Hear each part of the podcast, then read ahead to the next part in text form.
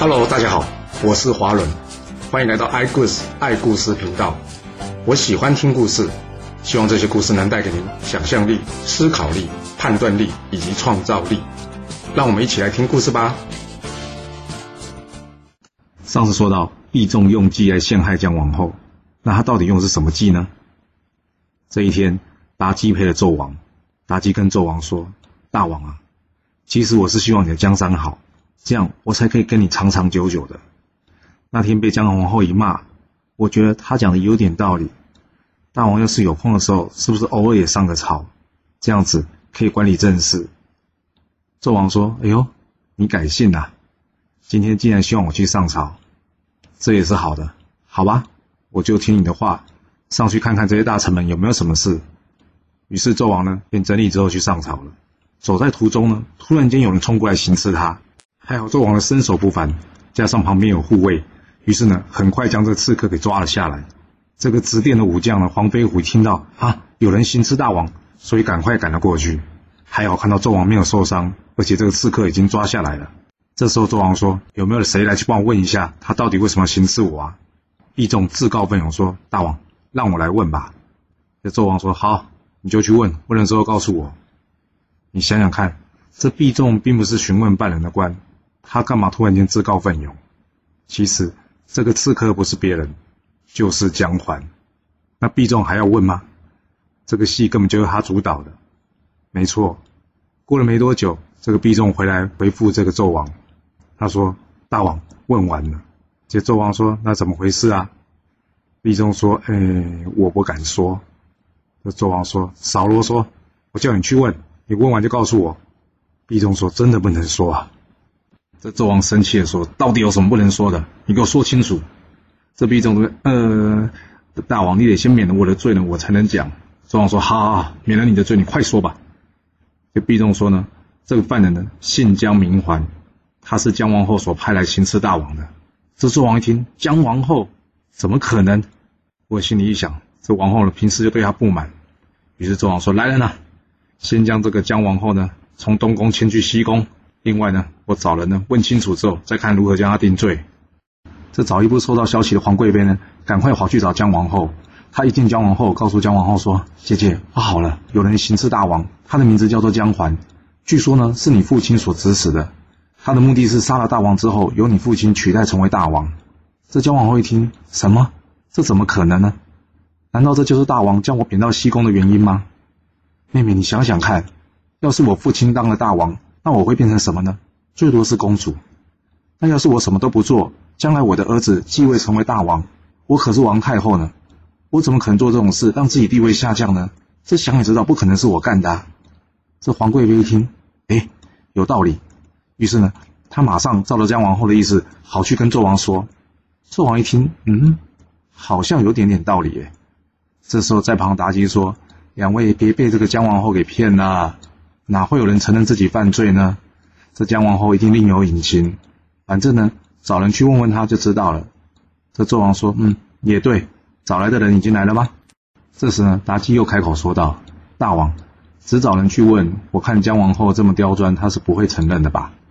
那纣王说：“那美人，你有什么想法呢？”妲己说：“不如这样，若是姜王后不招，就挖了她一个眼睛。”纣王一听，剜去其一目。这会不会太残忍呐？但是心里想，呃，连我听到都害怕，这姜王后呢一定会害怕，到时候她就会说出实情了。所以心里呢也觉得可以试验一下，于是就告诉台人说：“你们去吧，去问姜皇后。若是姜皇后不招呢，就剜去她一目。”这皇贵妃听到这里，急着说道：“大王千万不可以啊！自古以来，王后纵使有百般不是，最多也就是遭到废黜而已。”从来没有人对王后用刑的。这时呢，妲己在旁边冷冷的说道：“这法是人定的，既然是人定的，当然可以有人来改了。大王想要对王后用刑，有什么不可以呢？还是你怕王后被用刑后会说出什么你也不想听到的事呢？”这“剜”呢，就是挖的意思；“一目”呢，就是一只眼睛，也就是要把姜王后的一只眼睛给挖掉。这皇贵妃一听呢，吓得魂不附体。马上跑去找这个姜王后，他告诉姜王后：“姐姐，大王要对你用刑，要挖掉你一个眼睛，你还是认了吧，不然要遭受此酷刑。这姜王后说：“人可以死，但是名声不可以被人毁败。这件事我没做过，就是没做过，我为什么要认？”话还没说完，来问的人呢已经到了。他们问姜王后：“是不是你主使姜环的？”这姜王后当然说：“不是。”几经询问之后，姜王后还是不愿意承认。当然，他也没有办法承认，因为这事不是他干的。结果来问的人呢，竟然真的把姜王后的一只眼睛给挖了。这询问的官员呢，拿着一个盘子，上面放着一颗鲜血淋淋的眼睛，与皇贵妃一起前来向纣王复命。他对纣王说：“报告大王，照你的意思问过姜王后了，但是他抵死不承认，也按照你的意思挖了他一颗眼睛。不过姜王后依旧不认罪。”纣王一听到这，天哪！怎么会有人情愿被挖一个眼睛也不认罪呢？心思极快的他心里一想：糟糕，这不妙啊！他回头呢，怒斥妲己：“都是你说什么要对姜王后用刑？你看这现在怎么办？”这个奸诈的妲己呢，马上知道纣王在想什么，他跑到纣王耳边跟大王说：“大王，我知道你担心，要是姜王后呢抵死不认，这用刑的事传出去，被天下诸侯知道，可能会得罪天下诸侯，是吧？”不过事已至此，一不做二不休。这样吧，我们再去问他。假设王后不承认，我们就刨落他的双手。人家说十指连心，这个痛他一定忍受不了了。到时候他就会认罪了。这纣王说还要对王后用刑。这妲己接着说：宁愿委屈王后一人，也不能让大王你得罪天下诸侯，不是吗？这纣王心里一想，也是，索性心一狠，告诉这个询问官。再去问姜王后，若是她不承认，就刨落其食指。听到了吗？快去！这皇贵妃在旁听到了，整个人已经吓得傻了。她想，大王是被魔给附身了吗？怎么会有这样的想法呢？于是，随着询问官到了姜王后这，皇贵妃泪如雨下的跟姜王后说：“姐姐，你就认了吧，不然大王要刨落你食指，这种痛苦不是人可以忍受的。”没想到这姜王后非常严肃的跟这个皇贵妃说：“我情愿死，我也不可能认这个我没做过的事。”就这样，这个询问官呢，将姜王后的双手给刨落，烧成焦炭。但是姜王后依旧没有认罪，只是昏死过去了。这询问的官员呢，再次回来向纣王复命。纣王心里想：这次应该会有结果了吧？没想到询问的官员跟纣王说：“报告大王。”这王后呢，抛落石子之后昏死过去，但是她始终不肯认罪。纣王一听，惨了惨了！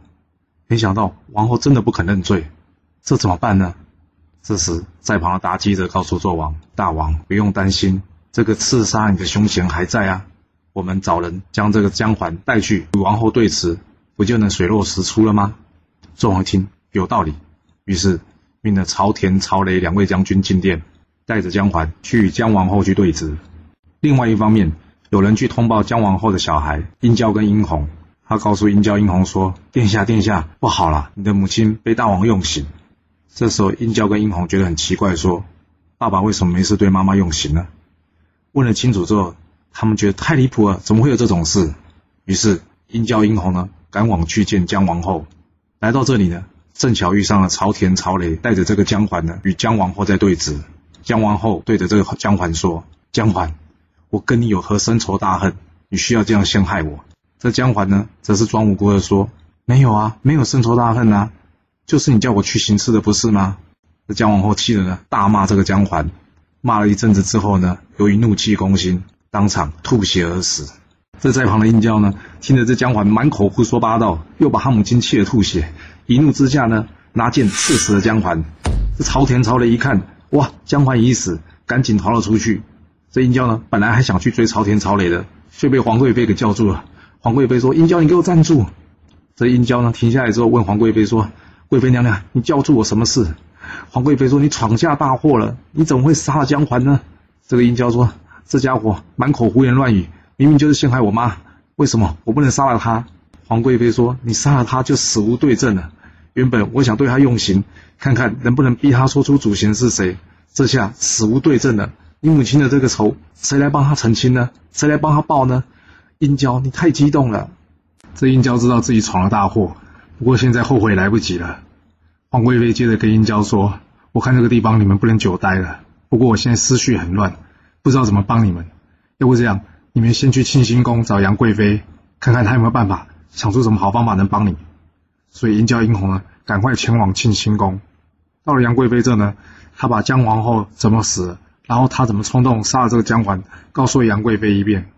杨贵妃心想：我一个女人能帮你什么？还好，满朝文武都还在，这比干姬子又是忠臣，黄飞虎今天也在。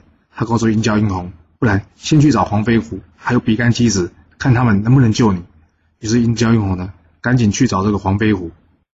这殷郊殷红呢，前往去找黄飞虎的同时呢，这朝天朝雷则是拿着纣王的龙凤佩剑前来皇贵妃这里，要来捉拿殷郊跟殷红。皇贵妃一看到朝天朝雷进来，还问他说：“你们来干什么的？”朝天朝雷说：“奉大王命来抓殷郊殷红回去的。”这皇贵妃非常生气的说：“你们要找殿下，你不去东宫，你来我这里什么意思啊？我这里是后宫，是你们随便可以进来的吗？”那朝天朝雷说：“可可是他们刚就在你这啊。”皇贵妃说：“你们要再继续说的话，就别怪我不客气了。今天要不是看着你们手中的天子剑，我早就叫人帮你们这两个人拿下来，立即正法，还不给我滚！”这朝天朝雷一看没有办法了，也只好到别的地方去收了。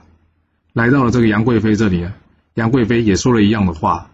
朝天朝雷离开之后，杨贵妃心想：“我跟姜皇后最好了。”今天姜皇后遭此横祸，说不定明天就轮到我了。想到这里，她潸然泪下。最后，杨贵妃竟然选择轻生，自缢在宫中了。这个消息传到了纣王，纣王也觉得莫名其妙：这杨贵妃为什么突然间自尽呢？王贵妃心里大概知道一二，她跟那个纣王说：“大王是不是先拿个棺材将他们入殓，好好安葬他们？”这纣王准了皇贵妃所请。但是殷郊殷红呢？妲己一口咬定他们仗剑行凶、杀人灭口，连纣王都是这么想的。所以纣王呢，派朝天朝雷把他们抓回来正法。皇贵妃根本没办法插上话。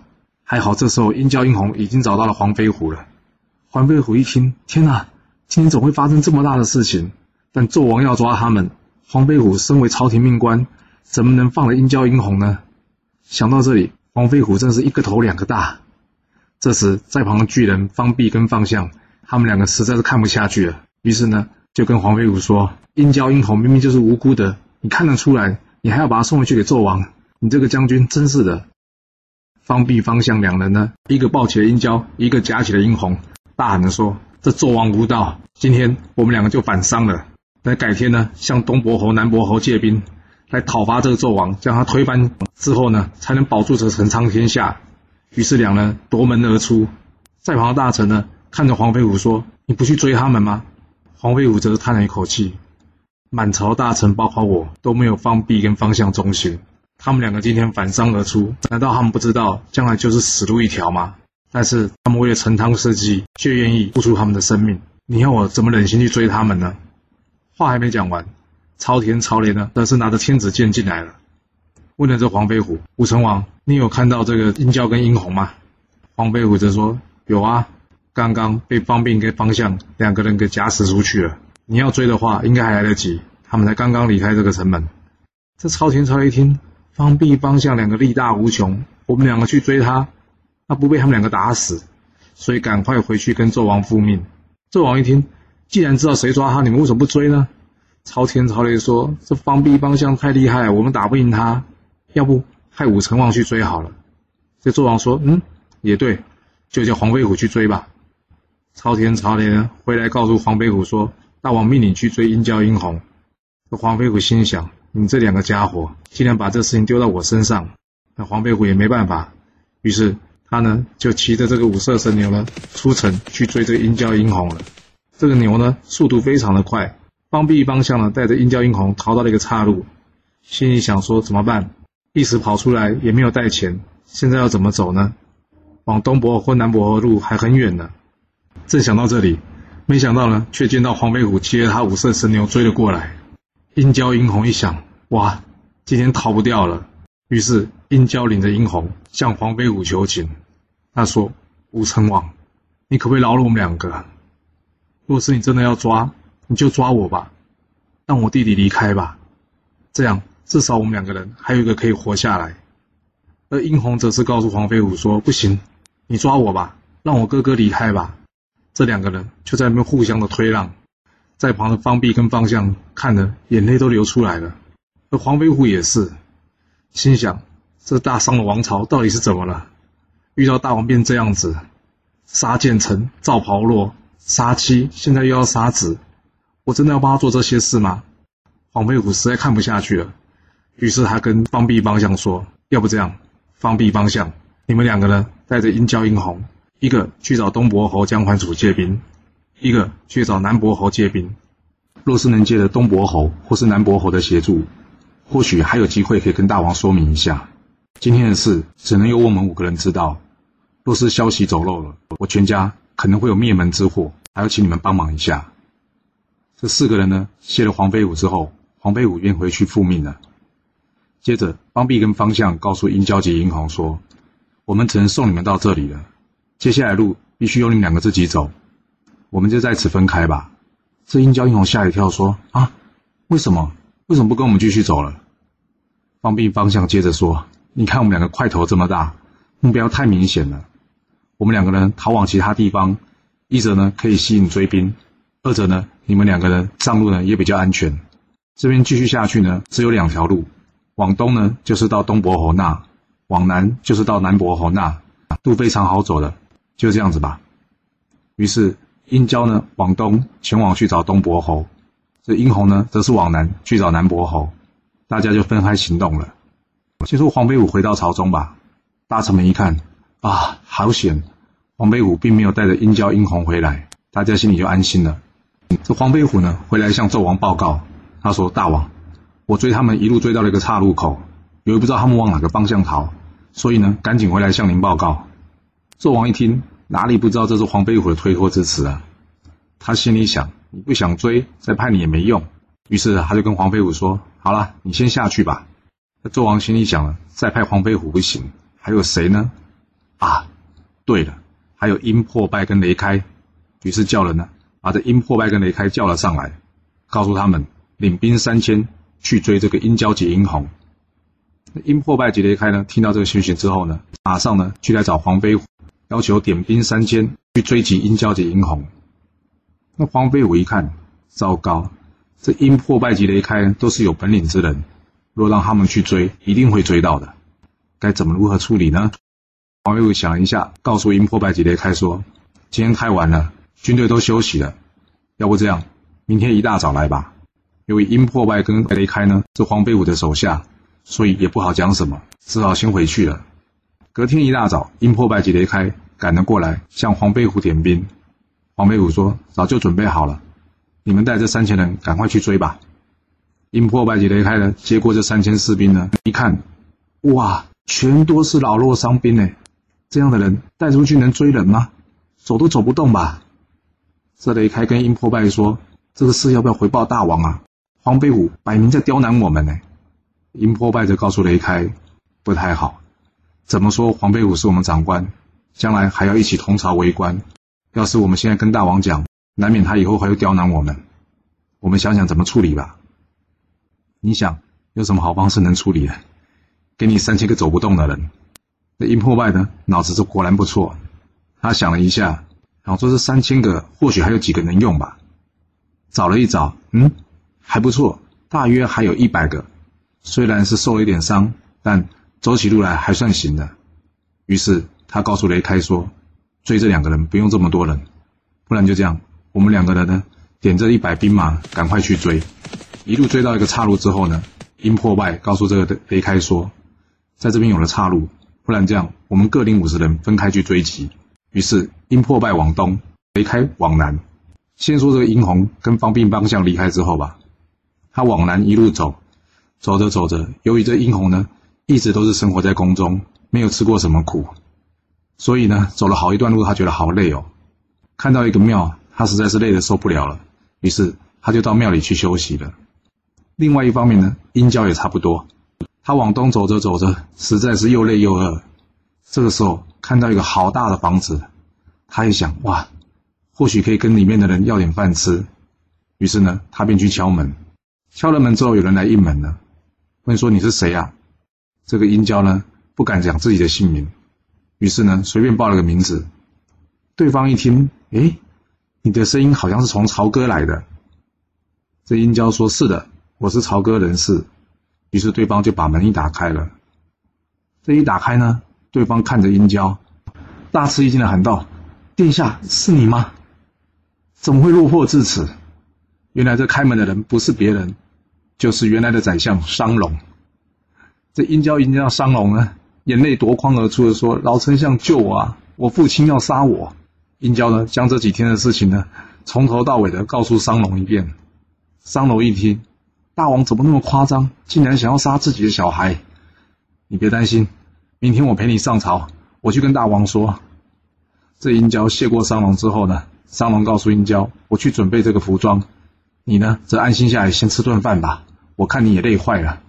正在这个时候，因破败的追兵呢，却赶到了。大批人马进来之后，商龙一看，因破败，什么事情？因破败呢，是这商龙的学生。因破败跟商龙说：“老师，我奉命来抓这个太子回去的，请您见谅。”这商龙说：“我知道了，我与你还有太子，明天三个一起同朝去见大王，如何？”这殷破败想了一想，说：“嗯，老师，这恐怕不方便，能不能让我先带太子回去？您明天再进宫。”商龙一听呢，就知道，他告诉殷破败：“你是怕我回去你难做人是吧？”殷破败点点头。这商龙说：“好，那我等一下就把太子交给你，你先让他吃完饭。但殷破败，你一定要注意到一件事：太子是正统的商朝的继承人。”你千万保护好他，千万不要为了贪功而忘了大义，知道吗？殷破败说：“是老师的教诲，我会谨记的。”就这样，殷破败将殷郊给带走了。另外一边，雷开有追到殷红吗？这雷开带着伤兵一路追赶，追到很晚了。这些伤兵呢，实在也受不了了。大家跟雷开说：“将军，我们要不要先休息一下？这样追下去不是办法。”雷开心里一想。这也对，我们是骑着马来的，殷郊、殷红呢，只是徒步而行，搞不好呢，我们跑得太快了，最后跑到他们前面，这样怎么也找不到他们呢？看来大家也累了，不然这样，前面有一个庙，我们就到那边去休息吧。一到了庙中呢，看到一个小孩在那边呼呼大睡，这雷开上前一看，啊，原来是殷红啊，真是踏破铁鞋无觅处，得来全不费工夫。他轻轻的拍着殷红说。殿下，殿下，这殷红被雷开一叫呢，吓得跳了起来。啊，雷将军！雷开告诉这殷红说：“殿下，我来请您回去的。”殷红知道跑不掉了，于是呢，就同雷开回去。由于已经太累了，他告诉雷开说：“雷将军，可不可以我骑着你的马？”雷开说：“没有问题的，你就上马吧。”那雷开呢，一路牵着马，带着殷红回来。这殷破败带着殷郊。雷开带着殷红，两个人会合之后呢，前往朝歌去复命。殷郊、殷红看到对方也被抓到，两个人当场痛哭了起来。原来两个是想，就算自己被抓到，还好还有另外一个人，还有一丝机会。但现在最后一个机会也没有了。这殷郊及殷红能有机会向纣王解释吗？还是超哥就是他们生命的终点呢？我们要到下一次才能告诉大家喽。好了，今天就先说到这。若喜欢我的故事，记得动动您的手指，给我五星评价，或是追踪、订阅以及分享哦。当然，也欢迎您留言分享你对这一集的想法，或是你也可以请我喝一杯咖啡或是饮料，让我有持续创作的动力。谢谢您来听我说故事，我们下次再见喽。